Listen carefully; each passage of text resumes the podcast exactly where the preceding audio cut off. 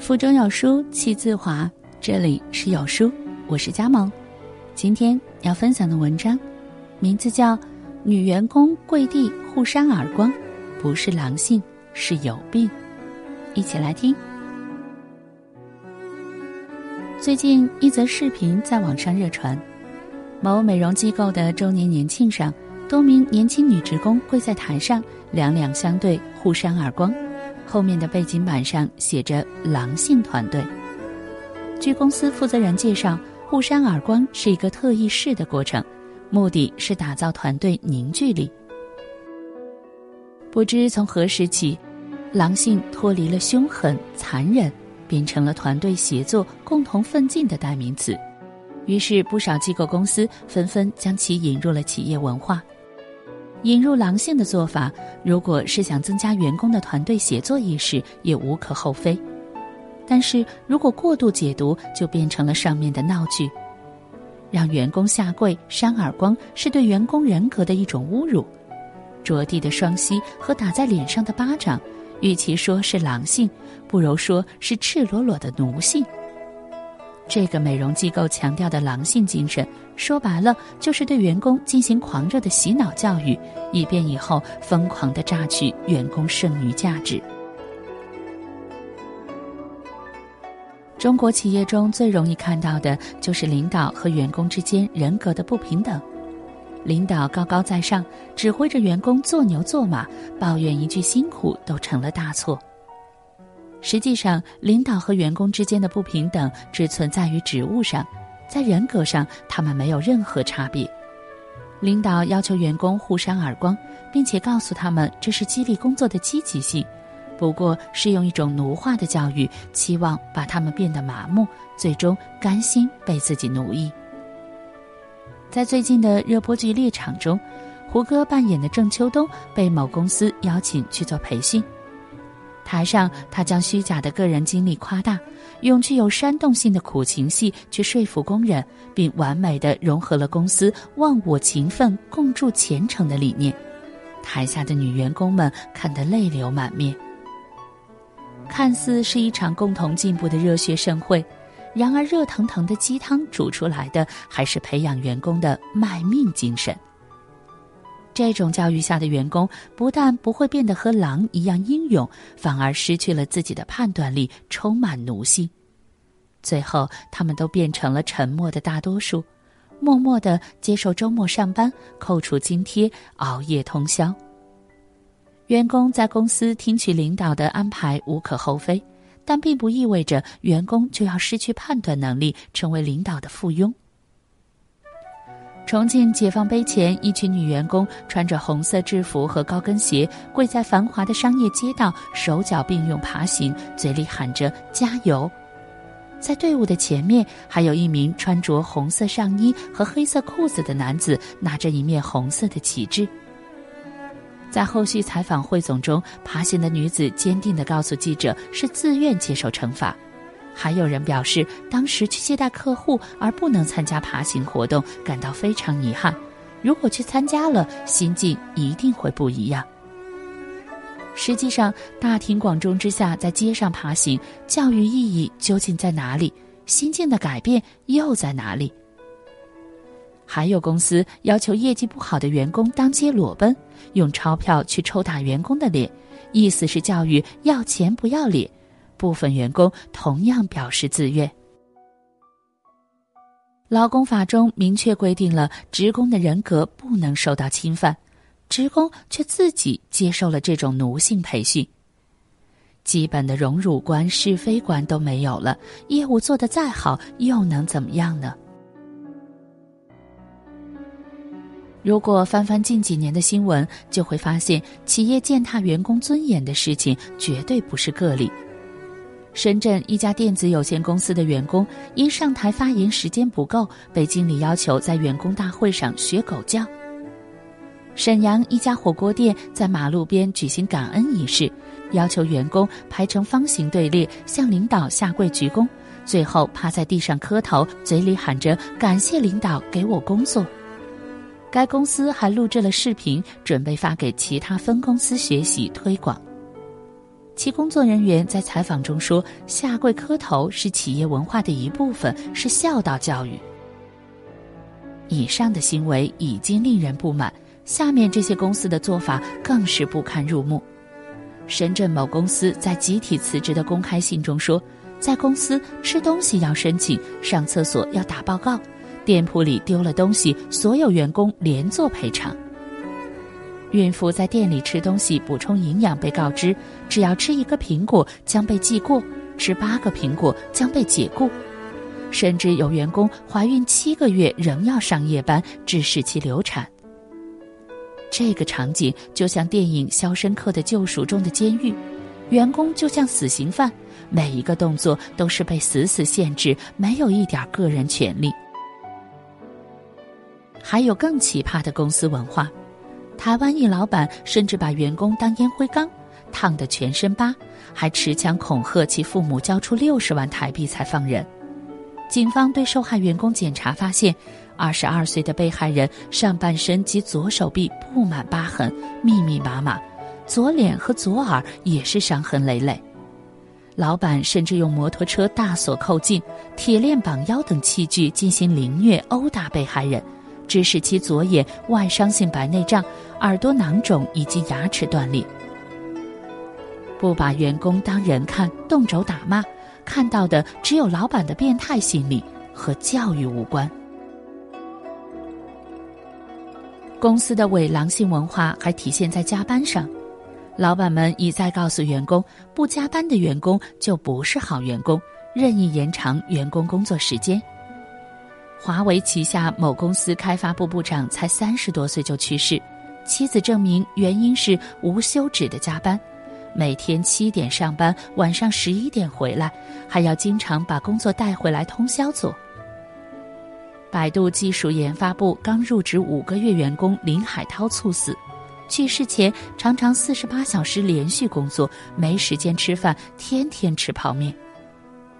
来北京打工的李亚伦连续工作了一个多月，却没有得到任何报酬。老板告诉他：“我没有挣到钱，不能给你们发工资。”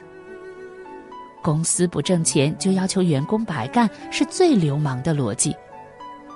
还有一些公司为提高效率，采用高频换血、集体加班惩罚措施，让员工时刻处于被炒的忧患中，只能被自愿加班。这样的狼性文化，换种说法就是能加班就别休息，死不了就起来工作，干不了就早点滚蛋。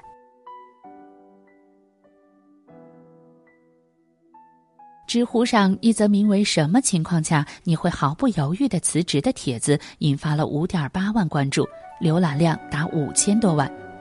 七千多名网友回答了自己辞职的原因。仔细看来，主要原因大都是公司领导对于员工漠不关心，甚至侵害员工的个人利益。其中，奇葩的企业文化被多名网友吐槽。比如说，强制所有员工带家属参与两周一次的公司聚会，并且把聚会安排在非工作时间；给亲人去世的员工讲好好工作的大道理，要求他不到假期就回来做图；要求员工每天早上提前半小时上班，高呼口号，最后还要拖着嗓子发出一个长达十秒的耶。发这些帖子的人无一例外，最后都选择了辞职。有的甚至说加钱都不干了。一个只重视控制员工、只强调公司利益的企业，员工会慢慢离心，公司业绩难以做好也是正常，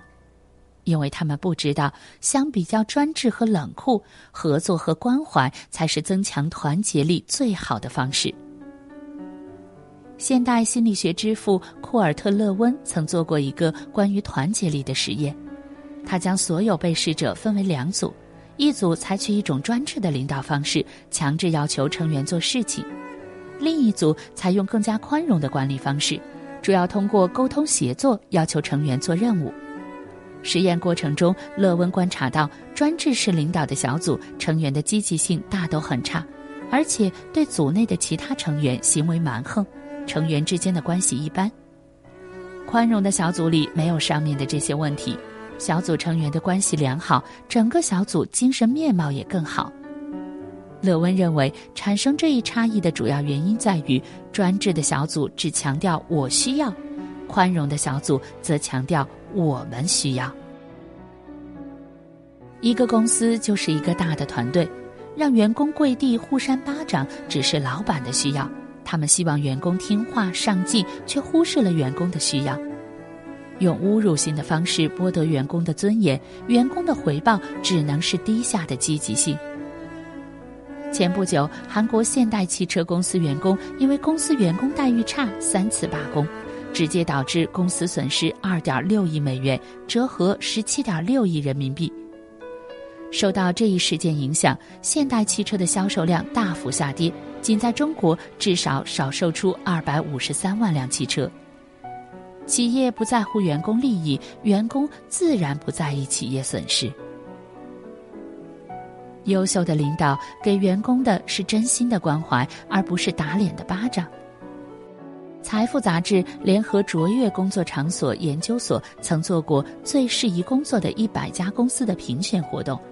公司评分三分之二来自员工对公司的信任调查，包括同事关系、管理层信誉、工作满意度等。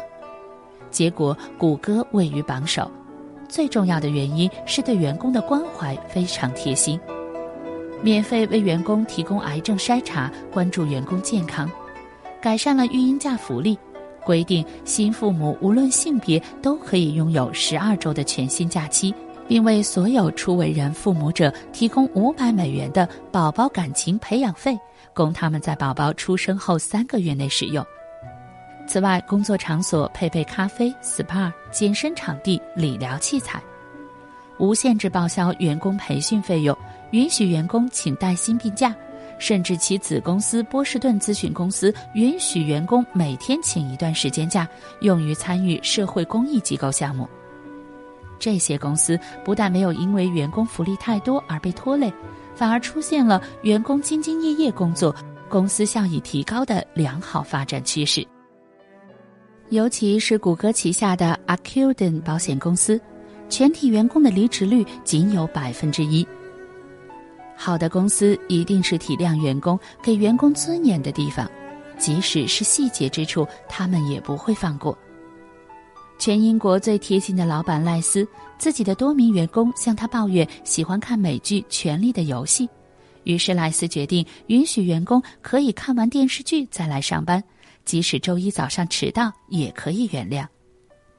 西约克郡营销公司老板艾伯特对于努力工作的员工从来都不吝啬。不仅发放大量礼物，还贴心的送员工患病的孩子去迪士尼乐园游玩。另一个信用评级公司的老板同样奖励努力工作的员工，带着二百五十名员工外出度假，花费达三十万英镑。在中国最受欢迎的明星工作室要数范冰冰工作室了，连续三年零离职率。据报道，范冰冰工作室对员工非常大方。年终奖金除了六至七位数字的红包，还赠送出国游玩的机票、电脑、手机。还有员工爆料，在一员工结婚时，范冰冰出手包下了三十桌酒席，并赠送了礼金和项链；另一老员工结婚时，则直接送了一栋房子，并说工作室所有姑娘的婚礼全包了。范冰冰本人还上榜 Do I 等五百。一个专注全球五百位为娱乐业做出突出贡献的商业领袖，对于网友的称赞，他回应：“工作也是很累的，就问你敢不敢来。”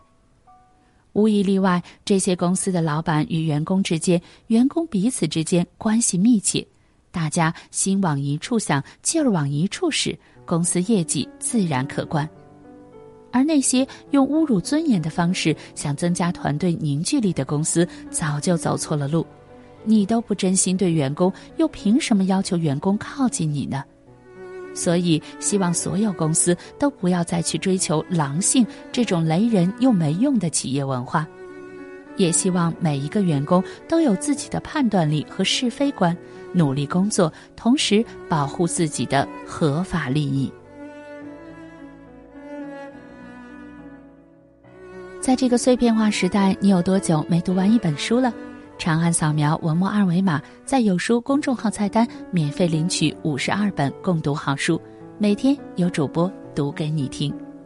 好了，这就是今天跟大家分享的文章，不知你是否有所感悟呢？欢迎在留言区抒发自己的感想，我们明天见。